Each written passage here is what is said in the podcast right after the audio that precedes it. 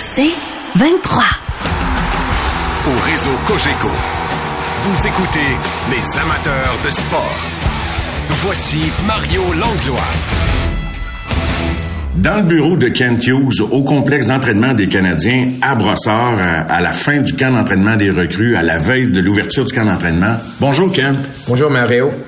Quel genre d'été as-tu passé et dans quelle énergie t'arrives pour cette première saison, ce premier début de saison comme chef hockey de, ton, de cette organisation? J'ai passé une belle été. Euh, c'est sûr qu'on était occupé. Euh, un peu de voyage aussi avec euh, les combines, les réunions à Montréal pour euh, avant le repêchage, le repêchage autant que le développement. Puis j'ai aussi pris le temps d'aller à Red Deer voir euh, les jeunes prospects pour le repêchage de 2023. Alors, un, été productif euh, au niveau de l'énergie pour le départ de saison. j'ai toujours été, ma femme vous dirait que quand ça vient au hockey, ça me fait sortir de mon lit là le matin. Alors, très excité euh, sur plusieurs euh, niveaux, euh, excité d'accueillir les nouveaux joueurs à l'organisation, de voir nos prospects, puis de voir où on s'en va cette année. Jusqu'à quel point, entre le moment que tu as décidé de plonger dans l'aventure, que tu ne peux pas te dire non à cette opportunité avec le Canadien de Montréal, jusqu'à aujourd'hui, où là, tu as vécu quand même en peu de temps une succession de décisions, jusqu'à quel point, comme tu es heureux de ta décision aujourd'hui, même s'il reste beaucoup de travail à faire? Ah, je suis plus heureux que j'aurais même cru au temps que j'ai pris la décision. C'est vraiment, euh, c'est sûr, j'ai beaucoup aimé ma carrière comme comme agent. Euh, je l'échangerai pour rien dans le monde. Puis je crois aussi que ça m'a préparé pour le poste de, de directeur gérant. Mais c'est, j'ai construit un business dans dans l'agence. J'ai pas eu la chance de construire une équipe d'hockey. Puis c'est vraiment ma passion. Est-ce que c'est déjà clair pour toi, Kent, et ton équipe, Jeff, Martin, et tout ce que ça implique, sans tous les nommer, comment bâtir une équipe gagnante? Parce que il y, a, plus qu'un chemin pour arriver à une destination, puis il y a peut-être plus qu'une recette pour gagner également. Est-ce que c'est clair ou c'est un work in progress? Euh, je pense que c'est un work in progress pour nous. Euh, puis j'ai toujours cru euh, dans la vie hors professionnel aussi que dans la vie d'agence que il faut garder une certaine flexibilité dans ton manière de manière ou moyen de penser. Puis si on est trop fixé qu'on doit aller sur un certain chemin pour se rendre, je, je crois que il y a risque d'erreur. Faut, faut accepter que des données peuvent changer. Puis tu peux faire des erreurs aussi. Euh, en chemin. Alors, c'est important d'être flexible. C'est sûr qu'il y a certains principes qu'on croit sont importants à établir ici à Montréal, mais on n'a pas un blueprint complètement déterminé aujourd'hui faut être humble, confiant, pas entêté. Hein? Faut, faut pas. Euh, c'est intéressant.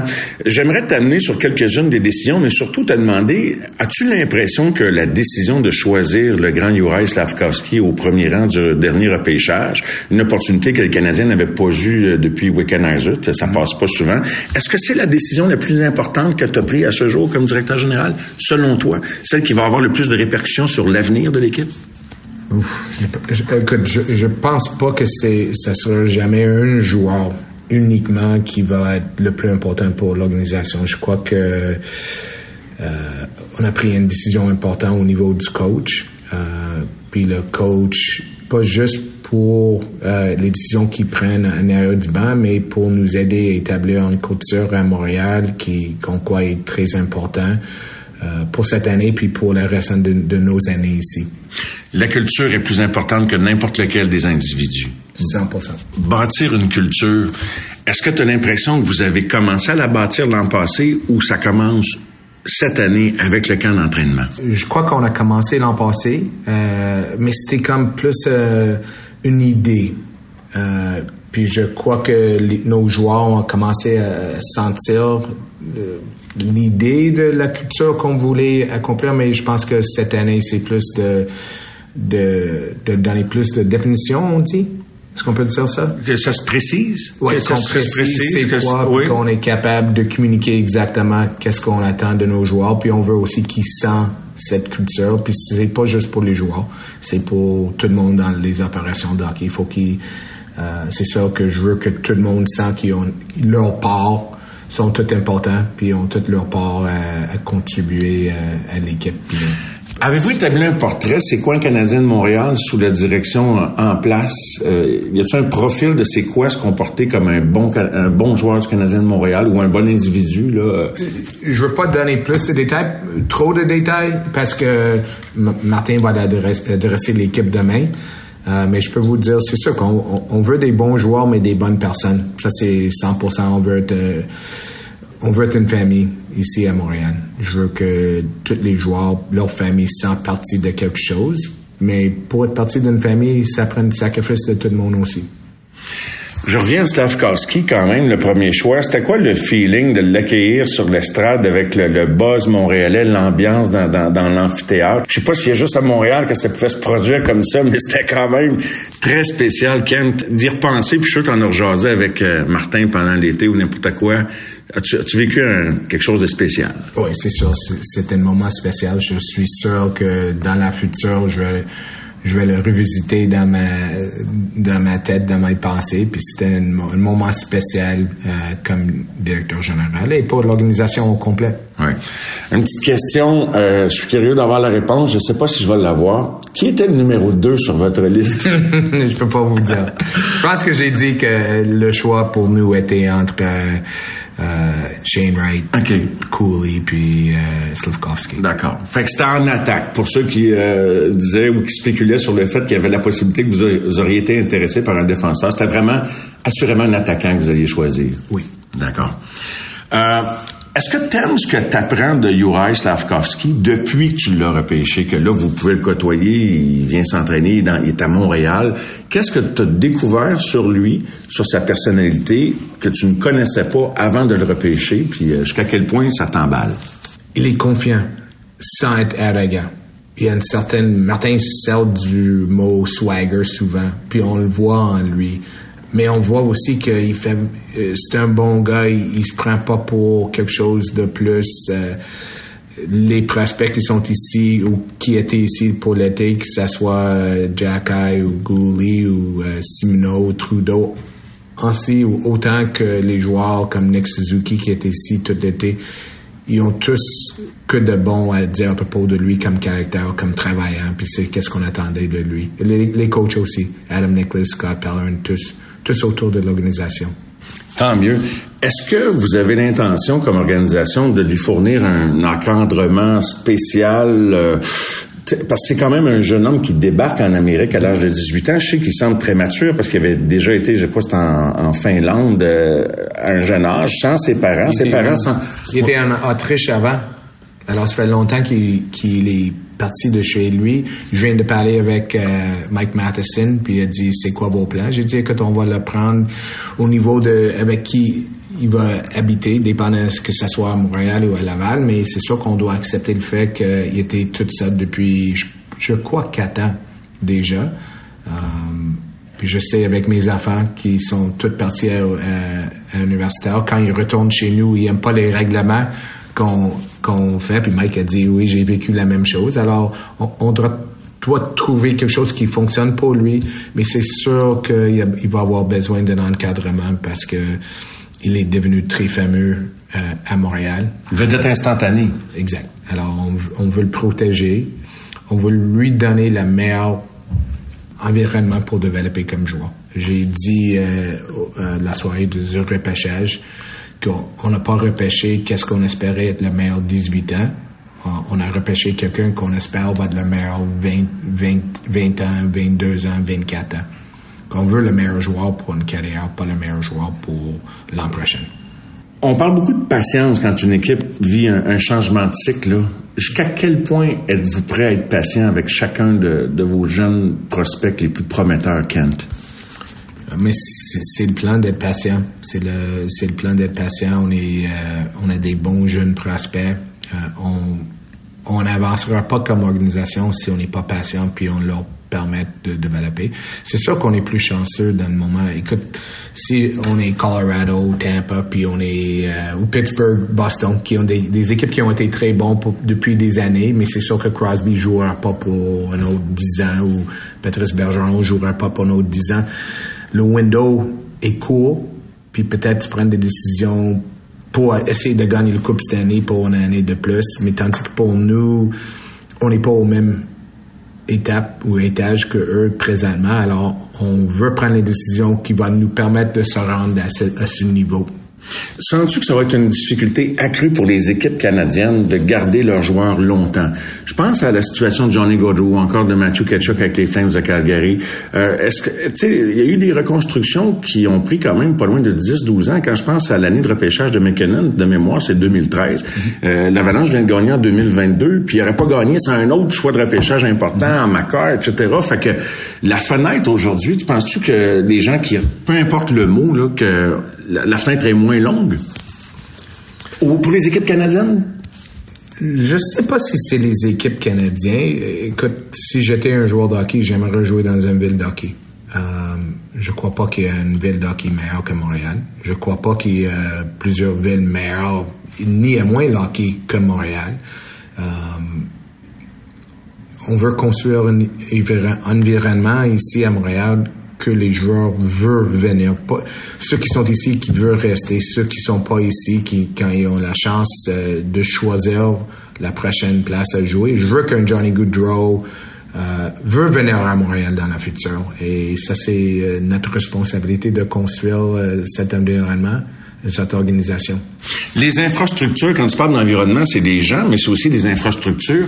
Le complexe d'entraînement Brossard, est-ce que c'est encore votre endroit pour plusieurs années? C'est encore un endroit où vous êtes confortable de, de, continuer d'avoir un, pied à terre ici? Oui, je pense qu'on a, on a, fait des changements. Euh, sûrement, vous avez remarqué en, marchant ici, euh, les joueurs sont venus nous voir euh, au fin de l'année passée puis dit on, on, on, manque certaines choses puis on aimerait les changer on a fait les changements euh, pour créer une meilleure place euh, pour eux.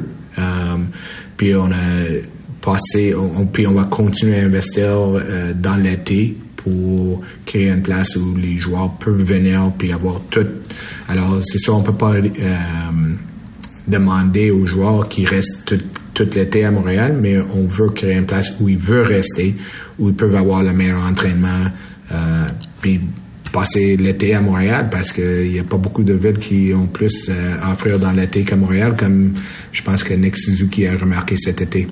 Fait que vous autres, c'est de la musique à vos oreilles qu'un joueur qui est devenu capitaine a décidé de passer l'été à Montréal. En ce sens, cet attachement à la ville peut faire espérer qu'ils vont garder bien au-delà du contrat, qu'ils vont vouloir bâtir leur vie complètement ici, comme Carey Price le fait. Exact. Exactement. On est en compagnie de Kent Hughes, le directeur général des Canadiens de Montréal. On fait une courte pause. On est de retour dans un instant. Les amateurs de sport. Pour ceux qui en mangent du sport.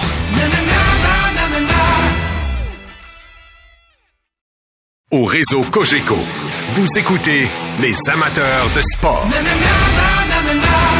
On est de retour en compagnie du directeur général des Canadiens de Montréal, Kent Hughes.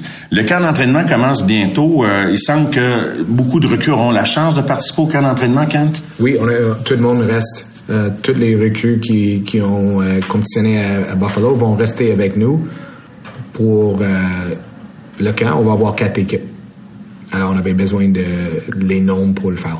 C'est quoi ton objectif du camp d'entraînement? Qu'est-ce que tu vas avoir comme réponse euh, avec ces huit matchs-là pour commencer ta saison sans avoir toutes les réponses? C'est sûr qu'on n'aura pas toutes les réponses, mais on veut voir les joueurs qui, qui vont euh, saisir l'opportunité. Moi, je vois, je crois que il n'y a pas un joueur qui a joué tellement mal qu'il a perdu sa place dans la Ligue nationale au camp d'entraînement. Mais il y en a des joueurs qui sont arrivés puis qui ont joué tellement bon qu'ils ont fait leur place et leur carrière dans la Ligue nationale. Alors, on, veut que les joueurs ils regardent ça de cette manière. C'est une opportunité. Il n'y a pas de pression. Hmm. Je voulais te parler du poids de Uri Slavkovski, 238 livres. Là, euh, c'est un cheval. Est-ce que, est-ce que c'est, ça peut être trop lourd? Euh, As-tu une opinion là-dessus? Euh, ça dépend. D'après moi, ça dépend de, du shape, euh, du vitesse, tout ça d'un joueur, mais je pense que de 240 livres puis capable de patiner euh, aussi vite ou plus vite que les autres, euh, c'est un avantage, pas un désavantage. Non, certainement pas. Un gars qui est beaucoup dans l'ombre, même si on en a parlé, euh, Philippe Messard, est-ce qu'il y a déjà un plan de développement de, de décider dans son cas, euh, est-ce que de le garder en Amérique, euh, Ligue américaine, il y aurait une entente, une rumeur, les faits qu'il y aurait déjà une entente avec une équipe de la Ligue de l'Ontario. Qu'est-ce que tu peux nous dire sur euh, Philippe Messard et la suite de son développement après le camp? Euh, pour le moment, c'est complètement ouvert. Euh, si Philippe démontre que puis les coachs croient qu'il est capable de, de, rester en Amérique du Nord puis jouer professionnellement, on va le garder à, Laval. Puis on va le prendre semaine à semaine, du mois au mois.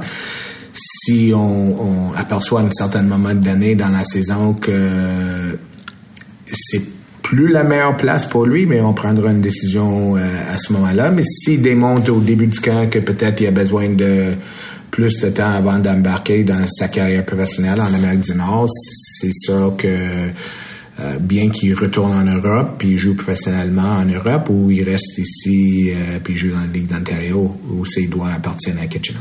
As-tu aimé son tournoi des recrues? Parce que si c'était pas que vous aviez le premier choix total, ça serait un choix de première ronde, Philippe Messard. Fait que jusqu'à quel point, euh, quelles sont tes attentes envers lui? C'est un centre, un allié, vous allez faire des expériences, là, mais as-tu aimé son tournoi de recrues aussi? C'est ça, on veut, on veut voir, euh, c'est sûr que chaque joueur qui est capable de jouer centre ou allié devient un peu plus utile à une équipe.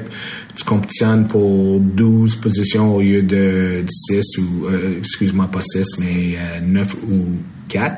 Alors, pour, pour nous, euh, on veut voir qu'est-ce qu'il est capable, on veut voir si, en jouant au centre, ça sort certaines de ses forces. Quand il était jeune, il a toujours joué au centre. Quand il a commencé dans le pro, ils l'ont mis à l'aile. Mm -hmm. Alors, il a l'air à l'aise à l'aile. Il a démontré qu'il était à l'aise au, au, centre aussi. Alors, je pense que Philippe Messard est plus utile à nous, puis meilleur pour lui qu'il soit capable de jouer les deux positions. À quel moment ça a été clair pour toi, Kent, comme directeur général, que le futur capitaine des Canadiens allait être Nick Suzuki?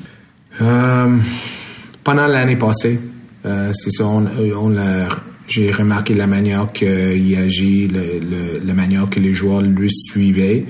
Um, puis on a parlé avec pl plusieurs joueurs pendant l'année. Euh, quand quelqu'un, si quelqu'un avait venu au bureau pour me jaser de quelque chose, j'ai toujours pris le temps pour dire, dis-moi ton point de vue du locker room. C'est qui les leaders de notre équipe? Puis euh, c'est revenu souvent de, des autres joueurs que, c'était l'équipe à Nick Suzuki. Puis on voit qu'il y a une certaine maturité. Il a l'air euh, plus vieux que son âge. Puis on, on, a beaucoup de jeunes qui s'en viennent aussi. Alors on croyait que le mix de tout euh, faisait que Nick était le propre choix pour nous. Je reviens au mot swag. Trouvez-vous qu'il y a du swag? Oui, c'est comique parce que Nick il a un swag, je vois dans la manière de Patrice Bergeron. Il parle pas beaucoup, euh, mais très confiant. Sans avoir par, euh, à parler, tu vois qu'il prend sa place. Et tu connais bien Patrice Bergeron pour les auditeurs qui ne le savent pas. Là. Tu peux faire une comparaison. Mais oui, je lui connais depuis qu'il a 15 ans. Fait que c'est vraiment intéressant. C'est toute une comparaison très flatteuse. Euh, vous avez nommé, est-ce y a des vétérans comme Gallagher ou Edmondson qui euh, ont eu une, une, mini déception à l'idée de ne pas être le capitaine? Ça serait humain?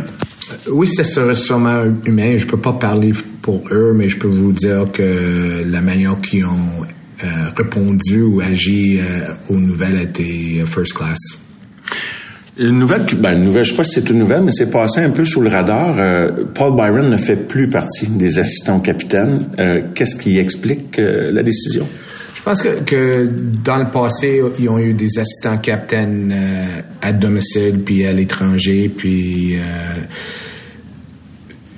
si on a, on anticipe qu'il y a des jeunes qui vont peut-être passer, ils vont arriver jouer un mois à Montréal, ils peuvent retourner à Laval, ils peuvent remonter. On voulait avoir une certaine constance euh, dans, le leadership.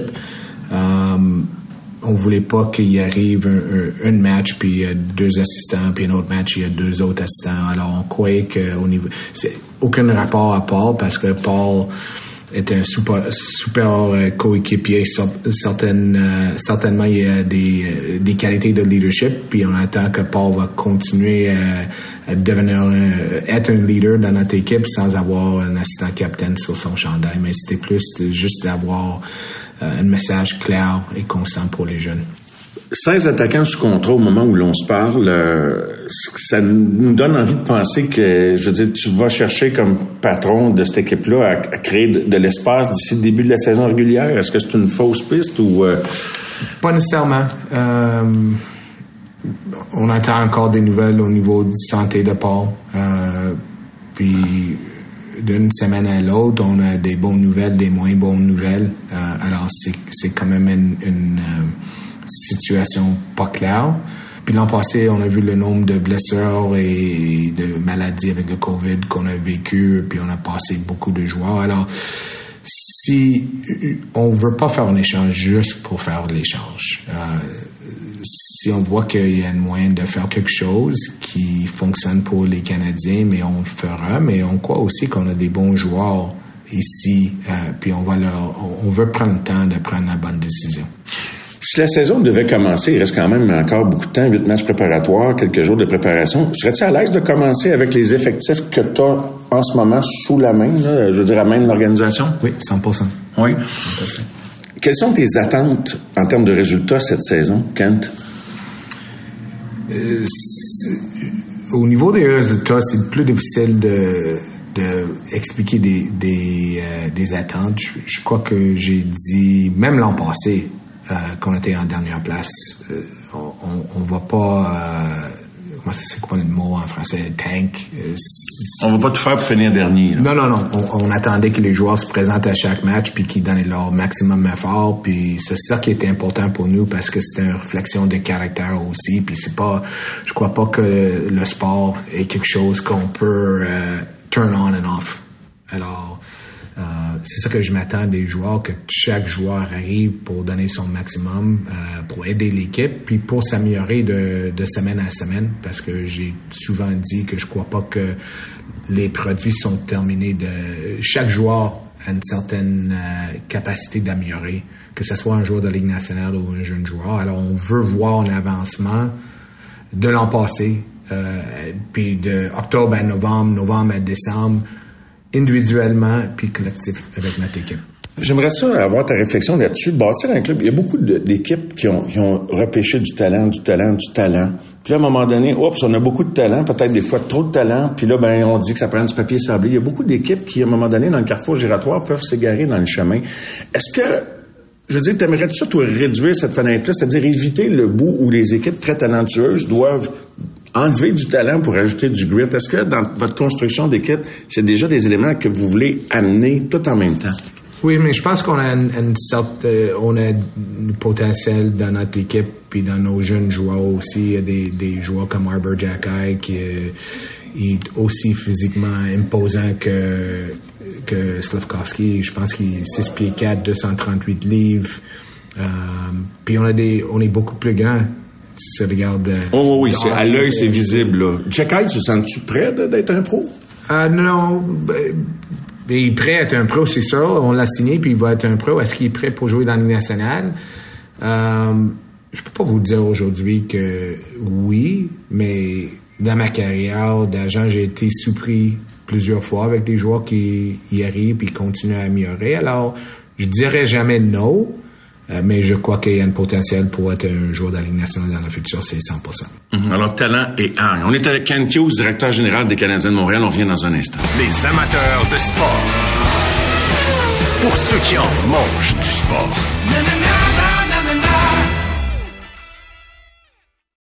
Au réseau Cogeco, vous écoutez les amateurs de sport. On est de retour dans le bureau de Kent Hughes au complexe d'entraînement à Brossard. C'est pas le même bureau que Marc Bergevin, Kent. Euh, vous avez donc réaménagé euh, le deuxième étage de Brossard, une raison particulière, puis la décoration, c'est tout blanc. T'es-tu un gars, t'es-tu un gars qui... c'est la chambre d'hôpital pour moi. ah oui? Ah, c'est parce que je viens de... Avec les changements qu'on a fait euh, avec le complexe en bas pour les joueurs, on a fait des changements en haut aussi. parce qu'on a fallu déménager certaines des employés en haut qui étaient en bas. Um, et puis, il y a Jeff Gorton qui a un bureau aussi. Alors, c'était la cuisine l'an passé. Ah oui, c'est vrai, je me rappelle. oui, oui, oui, oui, C'est devenu mon bureau. Puis, euh, je suis Il n'y a pas d'odeur de bouffe, en tout cas. Non, non. Je suis un gars pas mal simple, alors ça me dérange pas comme ça, mais euh, ma femme m'a dit, voyons donc. Elle va venir faire un petit tour, je pense. Hein? Je pense que oui. Carrie Price, est-ce que Carrie, euh, Chantal Maccabé, en nous disait qu'il reste à Montréal, passe à Montréal, qu'il allait être autour, il est au tournoi de golf. Est-ce que euh, tu sens qu'il a le désir d'être présent dans l'entourage de l'équipe cette saison? Je crois que oui. Euh, j'ai déjà d'expérience dans le passé avec des joueurs qui, donc, leur, carrière, leurs années sont terminées. Je me souviens du temps, plusieurs, spécialement avec des commotions euh, qui sont hors de jeu pour longtemps, à un moment donné, ça devient difficile pour eux. Parce que c'est difficile de répondre aux mêmes questions. Comment va le genou? Comment va ton cerveau? Comment va la tête? Euh, ou s'ils n'avancent pas au niveau d'un retour au jeu, il y a aussi, je me souviens de, du temps comme un gars comme Ryan Clough que, oui. j'ai représenté, puis euh, il n'a jamais pu retourner. Alors, je crois qu'il y a c'est difficile pour des joueurs de hockey euh, quand ils jouent pas au hockey. Oui. Euh, alors, j'ai dit à Carrie, j'ai dit, écoute, euh, tu peux être aussi autour de l'équipe que tu voudras, mais je veux pas non plus, si jamais mentalement tu le trouves difficile à un certain point, on va garder une feuille blanche, puis c'est à toi de déterminer comment le faire. Est-ce qu'il t'a manifesté quoi que ce soit en ce sens? Est-ce qu'il t'a manifesté un désir de, peut-être jouer un petit rôle, peut-être? Oui, mais on, lui a dit, j'ai dit, écoute, voici l'affaire, c'est disponible à toi si tu décides euh, que tu veux venir au, match avec nous puis aider dans n'importe quelle manière. C'est complètement ouvert. Si tu trouves ça difficile euh, aussi, mm-hmm. puis il y a une période d'ajustement, mais c'est à toi. Kerry, c'est un gars qui réfléchit beaucoup. C'est pas un gars qui réagit euh, sur le fly beaucoup. Alors, en tout cas, c'est la manière. Ça fait juste un an que je suis autour, mais c'est la manière que je le vois. Alors, je lui ai laissé euh, à penser. Okay. réfléchir, on va voir. Euh, je voulais te parler de, l'aspect business un petit peu. Euh, on dirait que le contrat de transition est disparu ou de plus en plus dans la Ligue nationale, principalement pour les joueurs vedettes. Nick Suzuki est un exemple de ça. Il y en a, il y en a plusieurs. Euh, Es-tu à l'aise de donner quand même un contrat important euh, de 6, 7, 8 ans au maximum, de dizaines de millions de dollars à un joueur qui, je pense pas à un nom en particulier, là, mais euh, tu sais, qui n'a que deux ans de hockey professionnel à peine. Euh, est-ce que c'est là que le business est rendu? on n'a pas trop le choix de, de, de suivre, je dirais pas la parade, mais de suivre la tendance? Non, je pense, je pense que c'est ça. ça prend deux côtés pour pour se rendre, euh, pour trouver des ententes avec des joueurs. Si je crois qu'il y a un contrat qu'on peut signer à 8 ans, puis qu'à 4 ans plus tard, ça va avoir l'air d'un bon contrat au niveau de, disant que Nick est à, 7,4 millions, presque 8 millions. Puis on regarde les contrats qui ont été signés cet été. Euh, peut-être le contrat de Nick va avoir, va avoir l'air d'un bon contrat dans la future.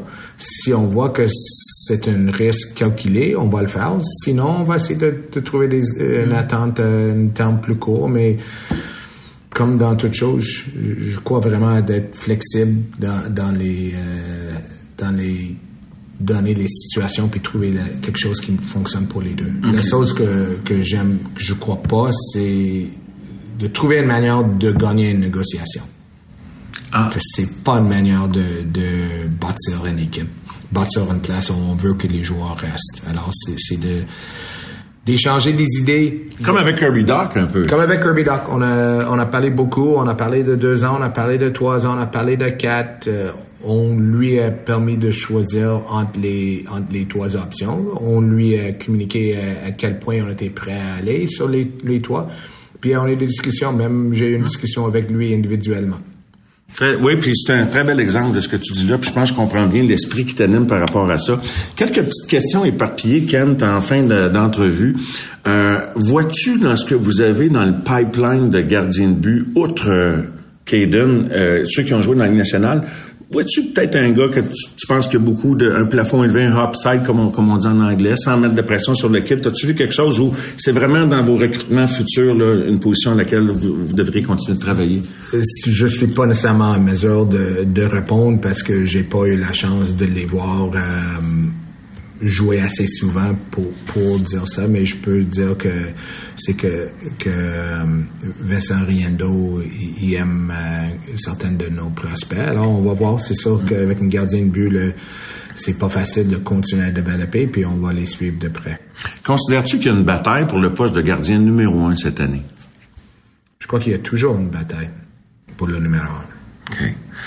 Est-ce que le contrat euh, consenti à Kaden Primo euh, nous indique que vous, voulez le laisser passer la prochaine année dans la Ligue américaine pour qu'il continue de se bâtir, bâtir sa confiance, ou il fait partie de la bataille? Je pense qu'il fait partie de la bataille, mais c'est sûr qu'il est plus jeune, puis on veut lui mettre dans un contexte où il peut continuer à développer, comme que ce soit Caden ou Slavkovski ou, ou Caden Gooley ou Jordan Harris. Alors, euh, il y a une bataille, mais on va aussi prendre des décisions en fonction de son, son développement continuel. Plus tôt dans l'entrevue, on a parlé d'identité. Martin va faire une adresse aux joueurs demain. C'est quoi un Canadien de Montréal? Vous avez eu, on a tous vécu, tu sais que ça serait l'anniversaire de Guy Lafleur aujourd'hui. Kent. Euh, le fait d'avoir vécu toute votre nouvelle direction, euh, Jeff, toi et tout le monde, beaucoup de jeunes joueurs, d'avoir vécu les funérailles de Guy, y a-tu de quoi ressortir de cette expérience-là comme groupe? Sentez-vous que ça, a fait grandir soit des joueurs, des jeunes, que ça amène un, spirit, un esprit, quelque chose, un intangible? Y a-tu de quoi tirer d'une expérience comme celle-là quand on est temps de rétablir une culture? Oui, je pense que oui. Euh, la chose que même moi, écoute, j'étais ici à Montréal dans les, années 1970 euh, pendant que Guy était euh, en train de gagner des Coupes Stanley puis des Art Trophy. Um, il y a une certaine il y a un impact sur la province de Québec, il y a un impact sur la ville de Montréal. C'est pas juste les joueurs de hockey um, et les partisans. Uh, qu'est-ce que j'ai retenu de ça, c'est l'importance. C'est sûr que c'est Guy Lafleur, mais c'est aussi les Canadiens de Montréal.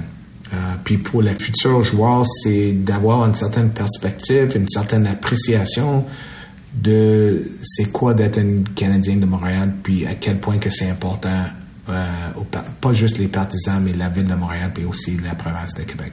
C'est sûr que Guy l'a eu aussi, pas juste parce qu'il était un bon joueur, mais la manière qu'il a vécu dans la ville, puis euh, qu'il s'est comporté avec euh, les gens, puis on espère que nos joueurs peuvent apprendre ça, puis si ça change nous deux, mais tant mieux. C'est déjà ça de prix. Je, je, je, connaissais pas quelles allaient être les nouvelles de l'actualité hockey ce matin. Je m'étais écrit une question parce que beaucoup d'amateurs m'avaient écrit à ce sujet.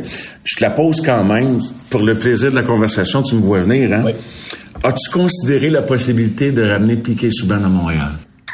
Oui, on a discuté plusieurs choses, mais euh, c'est sûr que la priorité pour nous, c'était d'aller chercher du joueur qu'on croit peuvent nous aider dans la future.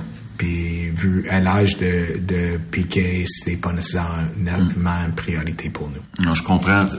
Je, m'imaginais la réponse, mais il y a des signes d'empreinte. Euh, est-ce qu'il y a eu des discussions avec son agent? Est-ce que ça a été discuté? Non, pas plus que ça. Euh, je pense que, que son agent, il savait. C'est sûr qu'il y a des communications au niveau de qui était disponible, puis s'il y avait d'intérêt, mais ça n'a pas passé, ça. Je termine sur un point, euh, Kent. Euh, le fameux aspect francophone, il y a eu des critiques au repêchage, pas juste francophone, Ligue d'hockey junior majeur du Québec. Tu sais, sans juste parler pour faire plaisir au monde, tu penses-tu d'avoir des gars de la place, c'est-tu un plus, tu penses, dans la mesure du possible pour ton organisation? Oui, c'est 100%.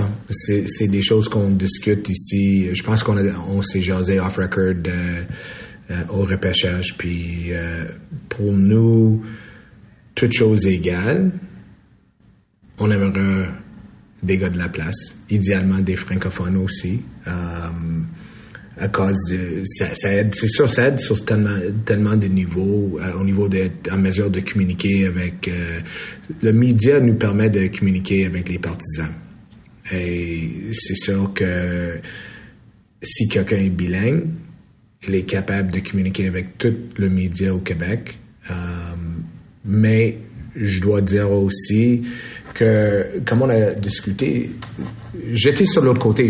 C'était mon première fois à la table cet été. Euh, souvent, c'était, euh, on a eu plusieurs clients francophones. Alors, il y en a qui ont été pas choisis par Montréal dans le passé. C'est des deux bars. Oui. Alors, quand tu es sur la table, j'ai remarqué des choses comme comme on a discuté, il y avait plusieurs joueurs qui étaient sur nos listes. On l'a visé, comme on est prêt à, repêcher, disant, à, trois choix. Puis, sept joueurs est repêché d'un autre. Euh, puis, comme on a discuté, il y a juste. faut comprendre le meilleur joueur. C'est sûr, c'est trop difficile de bâtir une équipe gagnante euh, dans la Ligue nationale sans prendre le meilleur joueur. Mais je pense qu'en anglais, l'expression c'est tie goes to the runner. Euh, c'est une expression de baseball, mais pour nous, toute chose égale, on aimerait que ça soit un joueur francophone. mais c'est c'est pas si simple que ça parce que on aurait pu, avec un peu de chance, on aurait pu repêcher trois ou quatre joueurs francophones euh, dans cette repêchage, mais ça n'a pas fonctionné. Mais de prendre quelqu'un qu'on croit est moins bon parce qu'il est francophone? Non. Euh, Personne ne veut ça, je pense. Personne ne veut ça. Alors, c'est vraiment où est-ce qu'on est rendu? Si on est chanceux dans une année future, puis on a plusieurs joueurs francophones, ça sera pas parce que sont francophones uniquement, c'est parce qu'on les aime beaucoup comme joueurs d'hockey aussi. Kent, la meilleure des chances, es-tu excité de la première rencontre avec les joueurs pour la nouvelle saison? As-tu des petits papillons? Oui, vraiment excité. On a une souper demain soir pour, euh, avec toutes, euh, tous les joueurs qui sont présents pour le camp. Euh, puis on est excité pour, pour commencer vendredi. Bonne chance, Kent. Merci beaucoup de m'avoir reçu. Merci, Mario. Les amateurs de sport.